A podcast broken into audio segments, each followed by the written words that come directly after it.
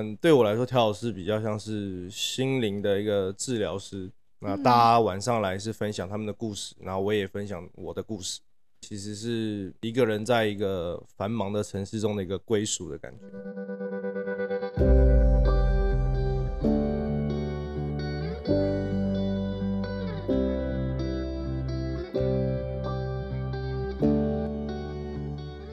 Hello，大家好，欢迎来到艾米之音。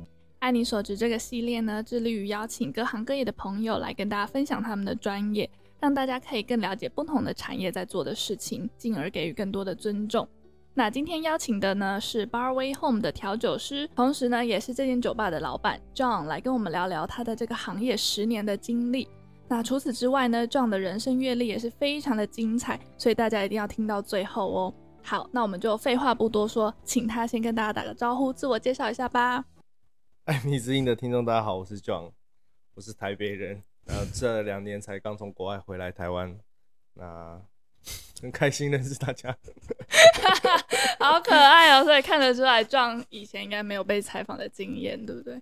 对对对对。OK，那我们先从你的背景开始聊，就大家如果有机会来 Barway Home 的话，可以看到老板本人，就会觉得哇，这个就是年轻有为的老板怎么那么厉害。那你在这个行产业已经十年了，所以大概是从什么时候就开始？大概从十九岁开始涉入调酒行业，然后正式算是开始做是二十岁的时候。嗯，那当初的契机是什么？那时候应该还没大学毕业吧？当初的契机主要是我十七岁开始在鞋店，在 Nike 打工，嗯，然后就一直在找寻自己的未来的方向，然后后来就看了一部电影，就是《零零七》，大家熟知的哦。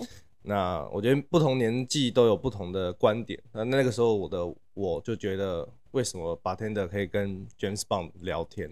嗯，然后我觉得这行业很酷，因为我我自己知道我没办法当 James Bond，那我至少可以当跟 James Bond 聊天的那个人。嗯，了解。所以你就发现说，哇，当 bartender 就可以跟各行各业的人聊天。对，就是然后自己实际做了以后，觉得，哎、嗯，确实跟各行各业聊天会比较有趣，生活比较不会那么无聊，嗯、然后也有机会去做更多自己想做的事情。嗯，了解。那你可以大概跟大家分享一下调酒师的工作大概是在做什么吗？嗯、呃，传统印象中调酒师感觉好像就是晚上跟大家喝酒玩乐啊。嗯，对我来说，调酒师比较像是心灵的一个治疗师，那也是我自己这个酒吧的一个目标。那大家晚上来是分享他们的故事，然后我也分享我的故事。嗯，对，所以调酒师的行业其实是，嗯，一个人在一个繁忙的城市中的一个归属的感觉。哦，听起来超浪漫的。呃，了解。那你觉得在就是进入这个行业的时候，那个门槛会很高吗？首先要很会喝。呃，调酒师其实我觉得是一个很好的职业，原因是因为他各行各业随时都可以转入切入。嗯，你说你真的四十岁想切入调酒师，我觉得是 OK。所以调酒师唯一的缺点是可能身体会比较负担，因为你要做到凌晨。嗯但它的进入时间，我觉得是什么时候都可以。那你愿意投入的话，其实就是会有很明显的收获。啊，会不会喝？我觉得倒还好，那看你自己对这个行业的定义是什么。那我也认识很多调酒师是完全不喝酒的。那还要怎么配出一一杯适合客人的饮品呢？嗯，我听到他的解释说，他可以四个味道了，但他就不会喝酒。嗯，但就每个人有自己的。就像艺术一样，对艺术的一个定位跟方向这样子。嗯，只要你自己认为 OK，然后你的客人买单，我觉得这样也没有什么不好。对对对，嗯，了解。那所以你就是大概从二十岁就一路当调酒师到现在吗？对，二十岁。但我这个中间的经历比较多，所以嗯，大概差不多到二十五岁的时候，我已经自己开了一间公司，我们做顾问的。然后那时候是在上海。嗯所以其实后面的事情已经做的比较是全方面，不只是调一杯调酒这样子。嗯，可以跟我们分享这一段过程跟故事吗？Okay. 呃，我在台湾大概二十三、二十四岁的时候，嗯，那时候就是算世界还蛮经济都发展蛮好，然后那时候很多大陆的客人过来，嗯，然后就有一个机会，他就问我说要不要去挑战上海，然后那时候我就决定去大陆，就一个人去。呃，最开始接的是苏州的 W Hotel，所以那时候我开始进入饭店行业，嗯，做的事情就比较多元，因为饭店它不会只要你调酒，那你也要做管理，然后你也要跟餐厅有一所接触，所以从那个时候开始，我就觉得，哎、欸，调酒师其实如果要有更全面的生涯规划的话，应该是要全部都会，你不能说只会调酒，你调酒再好喝，你其他不会，我觉得你也很难有一个比较长远的未来。嗯，对，然后后来就在大陆待了差不多四五年，然后二十五岁的时候，跟我几个台湾的伙伴，他们都是我的前辈，那有几个都非常的厉害，我们开了一个顾问公司，叫 Bartender Boys，那这个团体还在大陆。嗯，所以如果有开店需要，可以找我。啊，好酷哦！那这个顾问公司主要是在协助大家管经营餐厅。顾问的话，其实比较有趣的是，因为其实很多厉害的人或有钱的人想要开酒吧，但他们都会是选择找一个两个比较有经验调酒师来规划，那会比较不完整。因为就算我一个人自己规划一间店，偶尔还是会有一些纰漏。嗯，但我们是一个 team，所以我们是个顾问 team，所以我们帮你规划的话，不只是 menu、员工训练，然后你设计师帮你设计的酒吧的动线。嗯，那其实很多酒吧的动线是完全不合理，因为那设计师不是 bartender，所以他觉得他做的很美，但其实是我们工作起来是完全不舒服。嗯，那我们的工作就是在帮这间店做到让员工、让客人都感到舒服的一个规划，这样子。嗯，了解。那是什么机缘让你去法国工作的？呃，苏州 W Hotel 结束以后，接了一个江苏一带比较有名的一个法餐集团，那我就进入他们集团，开始变成呃集团的顾问。嗯、那他们集团主要是做法餐的，啊、呃，老板娘是上海人，但她是法国裔，所以那时候她就也很想回巴黎开一间餐厅去拼米其林。啊，那时候我们就一直在。沟通协调，因为我们在苏州已经非常非常有名。那刚好老板娘，我运气也很好啦，老板娘就是想回巴黎，嗯，那她就要组一个类似呃拼星团队，那我们就两三个人，我们就一起去了巴黎这样子。哦，然后就去帮他拿星，最后拿到了吗？最后比较，我觉得巴黎比较特别。巴黎跟亚洲的米其林好像落差还是比较大。巴黎的话，它是要呃比较循序渐进，嗯，所以我们一开始拿到的是推荐而已，但他们现在还在继续拼新路上。嗯、对，因为拼新的话，通常在法国你是要有非常名望的 chef，你才有机会。嗯、呃。它的过程其实是非常复杂的。了解，了解。OK，不过这也是一个非常棒的经验跟可贵的经验了。对对对，嗯、就是嗯，这个米其林对呃这个头衔对来说应该是 chef 的头衔，嗯、但就是我们是从一间店的装潢到 menu 调酒设计，然后选 wine 都从头开始，然后花了一年，真的就是像有一些美食电影一样，我们每天要拿尺去量桌子中间的间距，然后。每一个客人摸桌子的桌角的时候，我们都会很担心他是不是就是秘密客这样子。嗯，了解。哇，完全就感觉是在演艾艾米丽在巴黎。对，就比较浮夸一点。嗯，了解。那你可以大概分享一下，他们大概在评分，除了餐点好吃以外，还有哪些也是可能会被就是纳入那个 criteria 的？嗯、呃，就我自己对。巴黎的了解的话，巴黎的米其林主要是，嗯，他们是你的创意比较重要啊，当然一定要好吃，然后卫生跟服务，这都是会纳入你能不能进米其林推荐、米其林一星。但基本上，呃，在巴黎的话，一定是要先拿一星，才拿二星，才拿三星。嗯，对。那评判标准其实很简单，就是越高的星代表它的奢华程度越高。所以如果你的店是做的比较极简风的话，你在巴黎是永远拿不到三星。居然，对对，就是你必须装潢啊，嗯、你的餐盘啊都要用的非常的昂贵，才会有机会三星。不是说 chef 的菜有多厉害，嗯，对，因为巴黎的三星可能一个人都要几万块钱。确实，我觉得，嗯，他用的食材不可能都要这么贵，只是他的环境是奢华的那种，让你需要付这么多钱。嗯，了解。那你觉得在台湾的米，我记得台湾的米其林餐厅是不是几乎都只有一星？台湾的一星比较多，然后龙吟应该算二星，嗯、对，但但亚洲的米其林我觉得还是落差不太一样啦。嗯、然后，呃，台湾的菜我觉得都很好吃。因为巴黎其实蛮多米其林也不一定好吃，嗯，但台湾的米其林我觉得稍微贵了一点点。对对对，就是它换算的价格其实跟法国一星，就台湾的一星跟法国的一星差不多，但法国的税跟它的人事跟它的开销其实是更大，嗯，所以我觉得稍微台湾稍微贵了一点。但是好，我要不要帮你匿名？我怕你被攻击。不会啦，但我觉得，我觉得，因为我自己做过亚洲的餐饮，所以确实一个餐厅要维持好的服务跟让员工愿意去。嗯，展现最好的实力，确实是需要那些收入。嗯，因为台湾可能有一呃，跟国外有个区别是，国外基本上每一个米其林都，大家去吃饭的时候一定都是开 wine，所以可能会开很多的酒。嗯，但确实像我自己去台湾的一些米其林餐厅，很多呃客人是比较不喝酒。那对餐厅来讲，那这个它的收入自然就会一直下降。嗯，所以餐标我觉得肯定是要往上走，不然他们会。经营的很辛苦了，确实，所以我我自己经营酒吧，所以也大概知道他们的开销也是大的，嗯、用的食材也是好的，这样对对，确实大家都蛮辛苦的。现在怎么聊到餐厅？我们今天不是要聊调酒吗？那可以跳过，没有删掉，以防被攻击。不会，我觉得超有趣的，他们可能会敲碗出第二集哦。那回到调酒，你觉得调酒师是一份什么样子的职业呢？我回来，我回来台湾以后，嗯。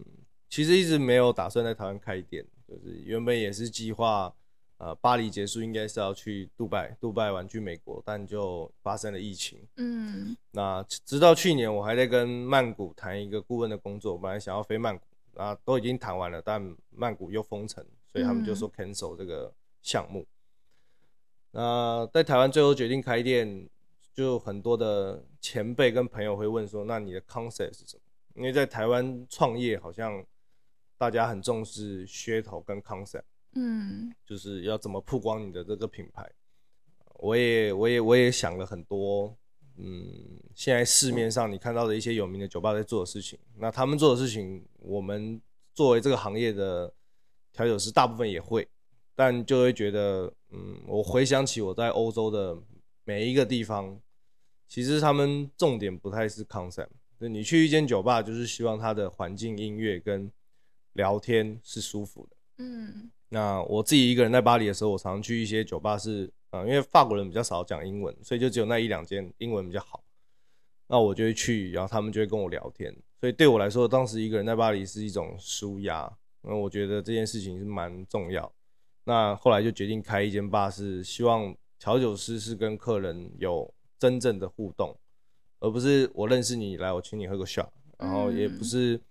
来酒吧是为了买醉或嗯拼翻桌，所以我们店是没有设低消跟时间限制。嗯，那我也希望客人可以把整个夜晚都奉献给互相的朋友跟调酒师身上，这样。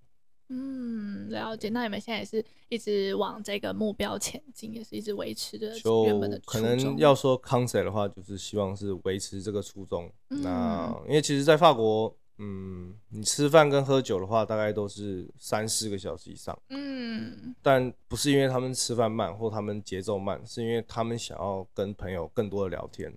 因为朋友之间，我相信大家不会是每天见面。对。那既然好不容易约了，为什么要一直让自己的行程这么的匆忙？可以偶尔的让自己放慢脚步下来，这样子。OK，所以那时候就是希望说可以把那种巴黎的。那种仪式感啊，或者是彼此的，就是很 close 的时间交给彼此。对，那这也是我比较想要传达给像我们店的一些同事，就是调酒师不是一个让人节奏变快的职业。嗯，那你当然说从经营角度来讲，可能我会希望客人喝更多，那希望客人吃更多，但我的方向就会希望客人享受舒服的去点酒。他今天聊得特别开心，他就多喝一点，多花点钱，那我很开心。嗯、他今天就是状态不好，那他跟朋友想要聊一些比较呃严肃的话题或正式，他可能想喝少一点，那你也不要用店家的方向去 push 他喝更多。这一次他喝的少，但也许他下次喝得多。呃，我希望调酒师是一个真的在关心客人的状态。OK，了解。哎、我突然想到，你之前有跟我分享说你在当 bartender 的时候有一些很特别的想法，你要跟大家分享吗？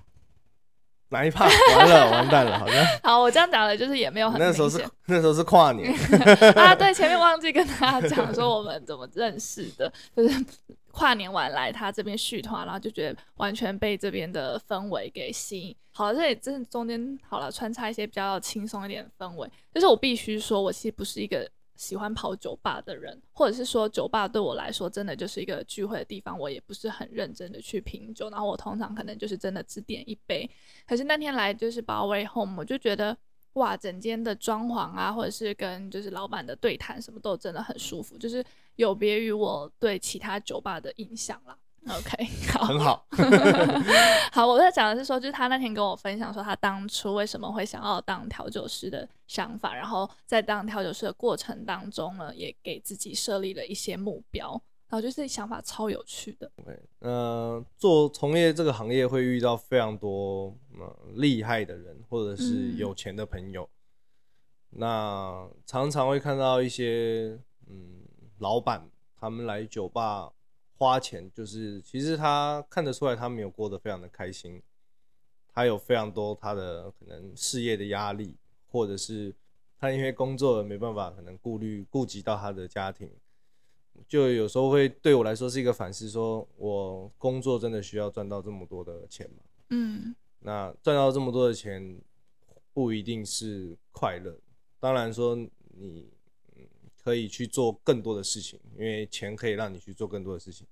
但我自己想过，如果我赚那么多钱的话，可能我也不会有时间陪我的家人。那我的可能投入的所有时间都必须在钱上面。嗯，对。但那就跟我刚刚前面讲的，就会有一点相反，就是你是没办法慢下脚步。对，我相信每一个厉害的有钱人是没办法让自己慢下来。但这样的快乐程度，我觉得好像不是自己想要的。嗯，我的我的目标是，呃，至少我能照顾我的家庭，但同时我也要有时间，不是只有金钱上的照顾，是真的花时间去陪伴自己身边的所有人这样子。嗯，了解哇，超感动的。OK，好诶，那我想要再多了解，就是关于你在法国工作那段时间，就是我们像我们在电影里面啊，或者是在。一些影集里面可能就会看到说，哇，在法国生活真的就是那么浪漫吗？想问你说自己生活的感觉。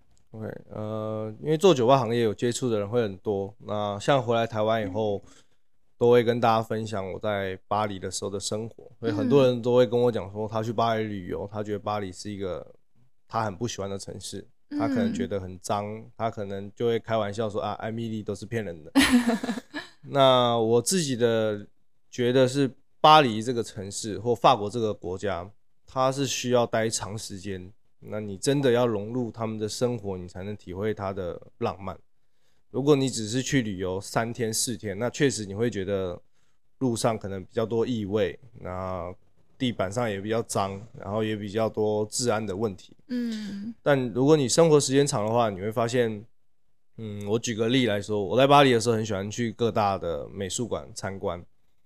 那我印象很深的就是，我也不是一个艺术咖，但就是我觉得偶尔放假去看看是蛮好的。我觉得看到很多法国人带着他们的小朋友去看画，但你看得出来他们不是亲子旅游，他是真的想让小朋友从小去摄入这些呃跟艺术跟美有关的事情。那跟亚洲的氛围会不太一样。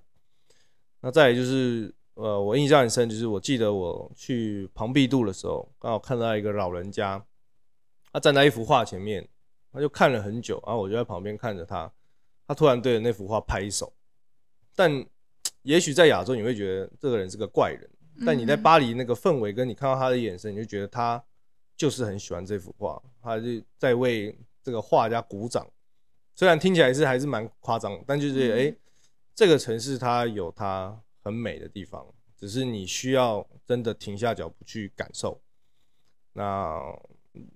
像是我我做的是餐厅，那在餐厅法国的桌子都非常非常的小，嗯，他们在吃米其林餐厅很有趣的是，他们的礼仪是在吃饭或喝酒聊天的时候你是不能拿手机的，对，你连看个讯息其实都不太行，嗯，他们认为这是尊重，那我觉得这就是他们浪漫的一部分。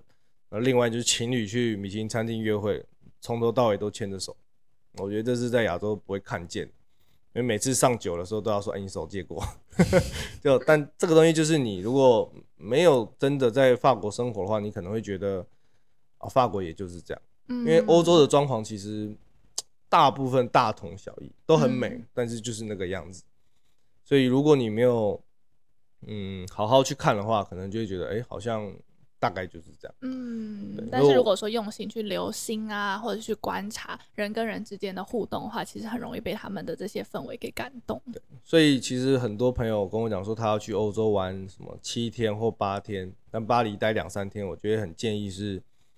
你两天可以跑行程，但我希望有一天你就坐在香榭坐整天，你去铁塔下面野餐买买吃的，然后你就是坐整天，嗯、不要想着坐一个小时你就要去下个行程，你就坐个三四个小时，去感受他们的天气，感受他们呃周遭人的那个氛围，那你可能就会更了解巴黎他实际想要表现的东西。嗯，了解。那你刚刚讲了这么多，我觉得有一些仪式感啊，或者是这种比较重视 close time 的这些时段，我觉得都是很可以分享给听众的。那你觉得说有没有一些小小的一些小 tips 可以给我们？如果说我们想要从中培养一些仪式感，然后有一些 work life balance 的话呢，有没有从一些小地方可以做起的？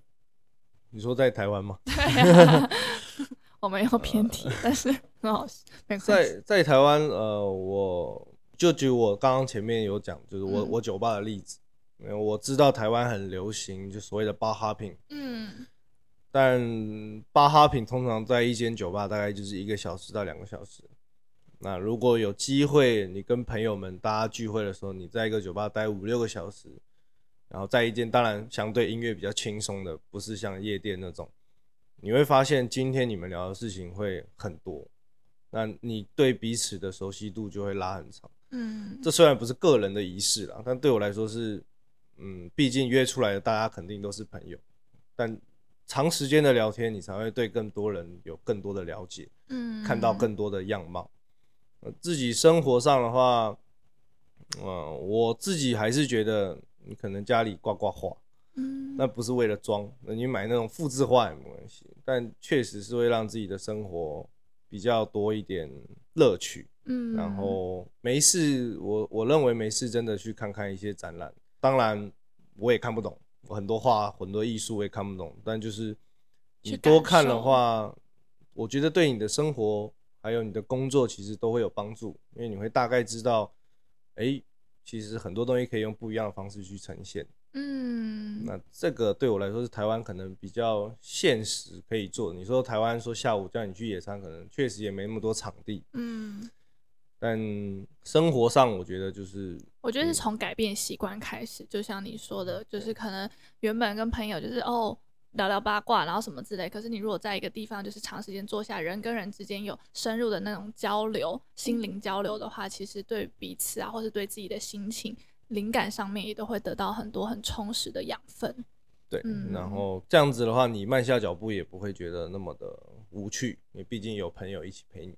嗯，可以再分享一个我自己觉得现代社会在酒吧很明显的一个区别，就是我刚入行的时候，其实大家会在酒吧聊更多的天，但现在会越来越少，原因是因为网络太发达，嗯，大家日常都在看互相的 story，那就是好像互相想得到一个关注跟分享自己的生活。但也是因为这样，你会发现很多类似像教软体、Tinder 这些东西越来越盛行，是因为你的生活中已经都卡在网络上面，嗯，你并没有真的都认识你身边的人，所以我常会听到说他的同事反而都不是他的朋友，他就认为只是上班的人。但也许有一天你花一点时间好好去跟你的同事聊天，你会发现他是一个很有趣的人，啊，他是一个值得相处的朋友，而不是就只是你工作上合作的朋友。那我觉得人还是要重视亲情，因为我每次回我家新店，那其实邻居之间还是会互相打招呼。但我现在自己住在市政府，其实互相看到好像都要逃一样，就好像都不想要见到彼此，觉得就想要赶快打开门。所以我觉得这也是现代社会会比较难避免的一个问题。就会希望大家如果出来，不管是下午茶、喝酒，都可以把手机放下来。嗯，那你把你的美食拍完以后，就好好投入在朋友之间的聊天上。那你的朋友哎、欸，聊一聊，就像我做酒吧，常常是朋友不断介绍更多的朋友给我认识，那我就会有很多很多新的朋友。那比起滑交友软体，我觉得会更有意思，然后会更直接的了解到每一个人。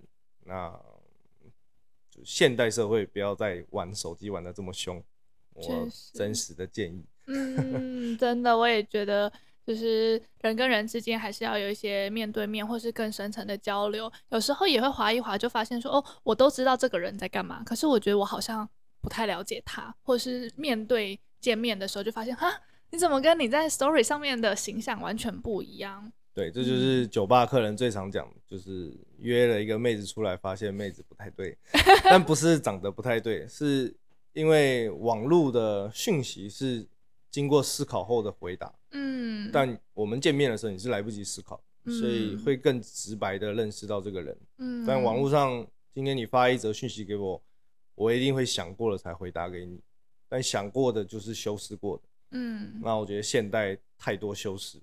照片也修，对话也修，那好像都互相都很假，那还不如大家就见面多聊天多认识这样。确实，好诶，谢谢 John 的分享。好，那就像你刚刚说的，在当调酒师的这个过程当中，你可以看到很多的人生百态。那你有没有一些比较特别的经验可以跟大家分享的吗？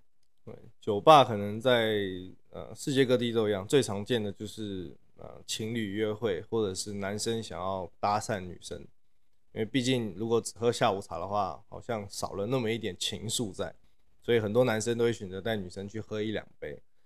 那我们调老师其实都会看这一对有没有机会，彼此之间猜测一下。我们都看着你们这样，这我们做调老师其实就是要听每个客人之间在聊什么，但不是在偷听，是我们需要知道你需要什么。嗯，那。就常常会有一些男生约女生来酒吧，那可能男生比较害羞，但女生看起来就一副好像也蛮喜欢这个男生，嗯，但他们可能对话没有那么的多，我们就这时候就会选择介入，我们就故意会带动话题，让两个人之间的关系没有那么的紧绷，那他们两个放松以后，其实我们只需要可能花五分钟，你就晃一下回来，就发现这两个人突然聊得变得更热络。嗯，那我们要做的其实主要就是让他们之间的对话更有联系，然后让他们聊到他们本来可能不一定能聊到的东西。嗯，因为毕竟人与人之间一开始刚认识的时候，还是会有一些界限跟保留防御心。嗯，那但如果有一个第三方的人出来带动话题的话，其实你很容易就会放下心防，然后。我们也会故意讲一些话，让他们觉得哎、欸、很有趣、很轻松，那不是笑话，就是嗯，我懂，让他们开心一点，聊一聊，哎、欸，可能适当的我们请一个 shot，我们三我们三个人一起干一杯，哎、欸，这两个人也许就成功了，嗯，然后我们就会觉得蛮开心。但如果我看这个女的就已经在翻男的白眼，我们也会，就可能我也会一直跟那男的聊天啊，让那个女的有更多的。自己空间，对，也许她喘息以后就发现这男的还可以，对，因为很多时候是，呃，男生其实有时候是蛮不会讲话，所以那女生可能就觉得踩到雷。哎，当我们男生去跟男生讲话的时候，哎，他可能又换了一个模式，他变得比较自在，嗯，那变成三个人聊天的时候，那女生觉得，哎，其实这男的还可以，嗯，但如果只是单独在追女生的话，可能讲出来的话不一定那么的合理。那可能女生就会觉得无趣，所以我们有时候也会适当的去帮忙，或者是阻止。天哪，觉得调酒师也真的不容易耶！就是你整天上班这样，下班回去会不会觉得哦好疲惫？所以时间很晚。我我自己觉得，除非你是本来就活泼，像我自己下班就话会比较少。嗯，上班的时候对我来说，客人的每一句话都是蛮重要的，只要我能听得到。那有时候你就会听到，呃。默默的晃过去的时候，你就听到客人在讲他悲伤的故事。那我们就会换一个角度去关怀他，或者是跟他讲别的事情，让他开心一点。那有时候你听到他在讲开心的事情，我们会参与分享他的喜悦，让他觉得，哎，我喜我开心的事情被大家看见。就举例来最简单，就是大家有时候可能跟朋友聚会，他也没想让别人知道，他就默默跟朋友说他过生日。那如果我们听到的话，我们肯定会愿意帮他一起过度这个人生一年一次的生日。嗯、所以我觉得跳老师就是不断的在听，然后我们要去做抉择，怎么让客人在这个环境下更舒服。嗯，了解。好，那你最后有没有什么想要跟听众们分享啊？不管是关于调酒啊，或者是哎、欸，会不会有人听完就想要来当调酒师啊？有没有什么建议可以给他们？OK，呃，我很欢迎大家来做调酒师，因为我觉得调酒师是一个能赚钱的行业。可在台湾确实是比较难，但调酒师其实是可以当成你年轻训练的一个途径。那我其实在国外认识了非常多厉害的老板。每次跟他们聊天的时候，他就说，其实他以前也是 barman。嗯，那你就觉得很合理的原因，是因为他是一个非常健谈的老板，然后他接触了很多人，他很会 social。那我们这个行业的重点就是，不管女生男生，呃，年纪大一点，年纪小一点，都要变成我们的朋友，那都要跟他们聊他们想要聊的事情。那很多事情确实也许不是你懂的或你想聊的，但你都必须去聊。嗯，所以其实调酒师对年轻人来讲，我觉得是一个很好的训练途径。某种程度上，我觉得你要去上什么辩论课，不如来当调酒师。因为因为你在调酒师，就是我们台湾常说的奥 k 也会出现，但不是因为奥 k 我们就摆一个脸给他，是奥 k 我们要让他变成他很喜欢我。一个调酒师的成功就是奥 k 很喜欢你的时候，我觉得他就很成功。嗯，你有不同的方法去应对不同样的人。那可能调老师没办法不会当你的置业，就是你人生中途的一个业，但至少你学习的这个过程，你好好去做的话，第一个是可以认识很多的朋友，第二个就是我相信你的口才不会差，嗯，对，所以也很支持大家去做这个行业，在年轻的时候啦。那如果你年纪大一点，可能真的很喜欢酒业，再转行，不然会比较辛苦，因为做这个行业毕竟还是需要一点经验。了解，哇，超级收获耶！那我们就再一次谢谢 Barway Home 的老板 John。哎、欸，那艾米之音的听众如果来 Barway Home 可以打折吗？有免费第一杯，请他们。太好了吧？他要讲是听众。太好了吧？不要那么好吧？没事没事，可以了可以了可以了。他们如果来就请他们喝一杯，好不好？哦，太好了，谢谢 John。好。那我也会把 Barway Home 的资讯留放在资讯栏，大家有空的话一定要来参访哦。那艾米之音，我们下集再见，拜拜。谢谢。